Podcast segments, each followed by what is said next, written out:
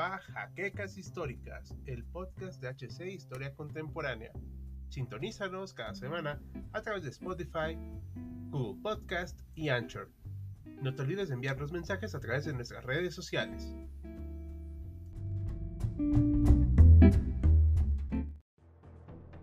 Mayo de 1941.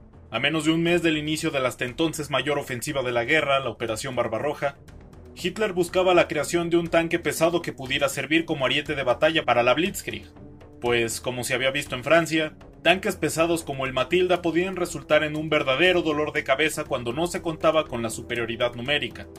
La mayoría de tanques alemanes de ese momento eran los ligeros Panzer II y III, quienes no pudieron rivalizar con los pesos pesados vistos en 1940.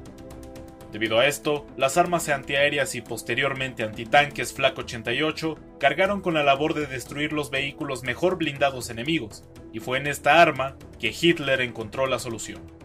Bienvenidos historiadores a una nueva entrega de Sábado Bélico. En esta ocasión, veremos el destino del otro superpesado alemán de la época. Estamos hablando del Ferdinand, conocido posteriormente como Elephant.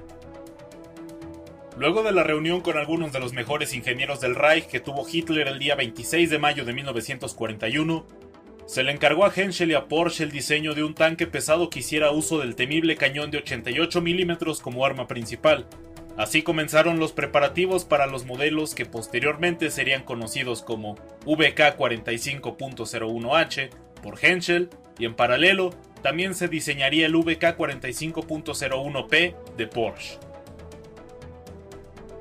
Debido a que durante los primeros compases de la Operación Barbarroja estaban desarrollándose según lo planeado y los alemanes lograban capturar decenas de kilómetros por día, todo indicaba que los tanques que se encontraban en desarrollo no verían un prototipo funcional sino hasta febrero de 1943. Pero cuando el frente se estancó a finales de 1941, los esfuerzos en el desarrollo de nuevas armas y equipamiento, incluidos los tanques a cargo de Porsche y Henschel, tuvieron que adelantar el trabajo previsto para abril de 1942.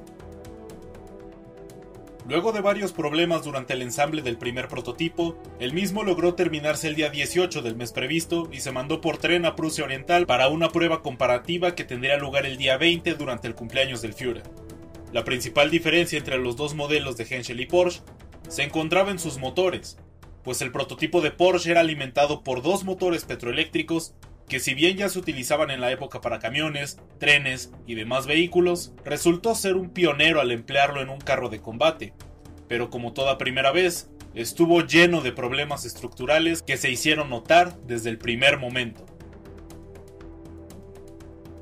Pese a que el prototipo de Henschel se mostró como superior, Hitler lo ignoró casi por completo aquel día, pues su favoritismo por Porsche le hizo creer que sin importar qué, el mejor modelo sería el suyo pero para la segunda prueba de ese año, esta vez realizada en Kummersdorf, la cual tuvo lugar en julio, los resultados fueron similares, al igual que los problemas de rendimiento del prototipo de Porsche. Por lo que Henschel fue esta vez el claro ganador y cuyo modelo pasó a ser el tan icónico Tigre que todos conocemos. En un escenario ideal, el prototipo rechazado habría quedado en el olvido junto con ideas como el Rate, aquel colosal crucero de tierra que pesaba más de mil toneladas métricas y que por lo irreal de sus proporciones quedó olvidado en un cajón. Solo que en esta ocasión había un problema. La confianza que Ferdinand Porsche tenía en su diseño le hizo comenzar la producción del chasis de su prototipo, teniendo 90 unidades listas para el momento en el que finalmente fue rechazado, por lo que, para evitar el desaprovechamiento de los carros a los que solo les faltaba una torreta, fueron reconvertidos a cazacarros, rol de combate que había nacido en 1941 tras ver el éxito que tuvieron los Stugs a la hora de combatir los pesados KV-1, vehículos que fueron una desagradable sorpresa para los alemanes. Es en este momento en el que la accidentada vida del ahora conocido como cazacarros Ferdinand empieza, uno de los motivos por los cuales el prototipo original había fallado fue porque sus motores habían fracasado a la hora de dar la fuerza necesaria a las 60 toneladas que pesaba el vehículo para poder desplazarse. Cuando el Ferdinand adoptó su nuevo rol, se le añadió una superestructura que lo dotó de 200 milímetros de blindaje frontal y hasta 100 milímetros de blindaje lateral y trasero.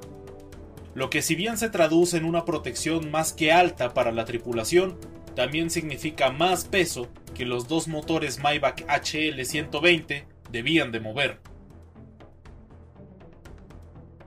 Las dimensiones finales del vehículo reunían casi 3 metros de altura, 3.38 centímetros de anchura y 8 metros y 14 centímetros de longitud, tomando en cuenta el cañón. Contaba como arma principal el PAC 43-2 L71 de 88 milímetros, alcanzando las 65 toneladas de peso. Su cañón era ajustable hasta 15 grados tanto izquierda como derecha, podía elevarse hasta los 18 y tenía una inclinación máxima de menos 8 grados. Debido a la gran longitud del cañón, contaba con un seguro para el mismo que le ayudaba a mantenerse estable durante los largos viajes, evitando el daño por las vibraciones causadas por el mal terreno. Un detalle que vale la pena destacar es que al igual que la mayoría de cazacarros en ese momento, no contaba con una ametralladora como arma secundaria. De hecho, no contaba con un armamento secundario como tal, algo que a día de hoy se le suele criticar, pero que hay que recordar la función que tenían vehículos como el Stuck 3 y el Hetzer. No estar en el frente de batalla, y por tanto, no enfrentarse tan seguido ante la infantería, el mayor enemigo de cualquier carro de combate. Si bien ya se sabía qué hacer con el vehículo, existía el problema de que su producción sería tan compleja como el mismo, por lo que la relativa baja cantidad de 120 obreros altamente especializados realizaron esta labor, la cual fue concluida hasta el 12 de mayo de 1943, luego de constantes retrasos, en donde 86 unidades fueron enviadas directamente al frente y cuatro más estaban dispuestas a enviarse a escuelas de instrucción de las tripulaciones Panzer. Finalmente, los Ferdinand estaban listos para su bautismo de fuego, el cual lo verían en la famosa batalla de Kursk, un escenario lleno de valles y pequeñas colinas, por lo que lo plano del terreno ayudaría al desenvolvimiento de los mismos, ¿cierto? Bueno, la realidad terminó siendo muy diferente. En total, 89 de estos vehículos fueron puestos en Kursk para el combate. Su peso fue una gran desventaja al momento de la batalla debido a que su suspensión fallaba constantemente y requería reparaciones que lo hacían muy vulnerable ante los ataques enemigos. Sin embargo, su desempeño como destructor de tanques enemigos fue bastante bueno, dejando fuera de combate a varios blindados rivales. Pero también sus defectos se hicieron notar al tener constantes problemas de comunicación por radio y tener que ser abandonado rápidamente al momento de cambiar la tendencia de la batalla. Pues pasaron de la ofensiva a la defensiva, aunado a que el ejército germano tuvo que cancelar gran parte de la operación debido al ataque aliado en Italia.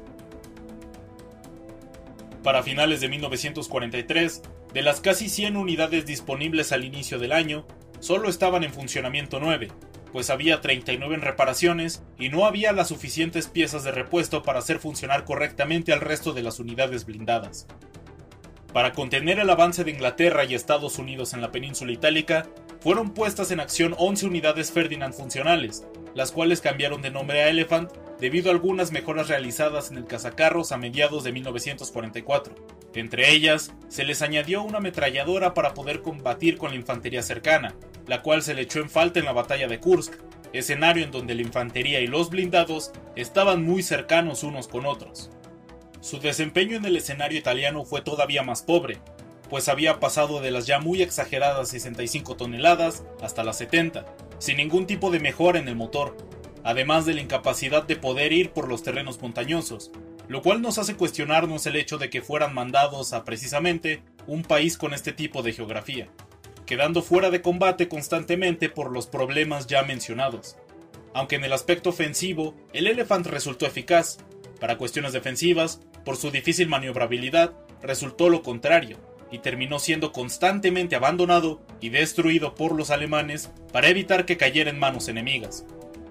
En los últimos meses de la guerra, algunas unidades lograron ser transportadas hasta el corazón del Reich para tomar partido en la batalla de Berlín, cuando todo estaba perdido y era virtualmente imposible cualquier reparación del masivo Elephant debido a que la industria alemana se había extinguido en términos prácticos.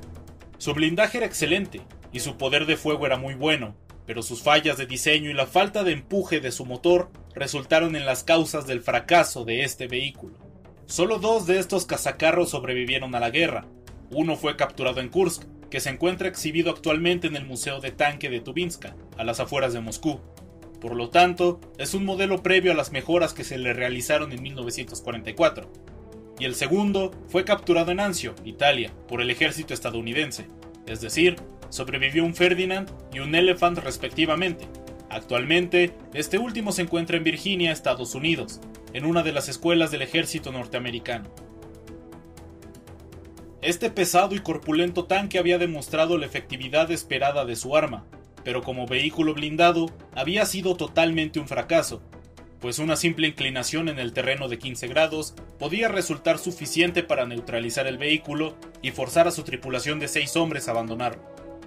La simple razón de su existencia se debe a que Alemania no podía permitirse desperdiciar ni un solo vehículo producido, aunque en el caso de este Behemoth, cabe preguntarse si los alemanes no desperdiciaron más material, recursos y sobre todo tiempo en hacer andar a un proyecto fallido como lo fue el prototipo de Ferdinand Porsche.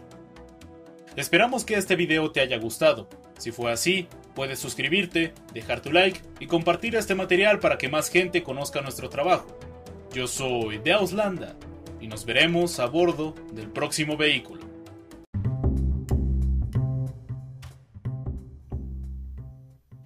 Esto fue Jaquecas Históricas, el podcast de HC Historia Contemporánea.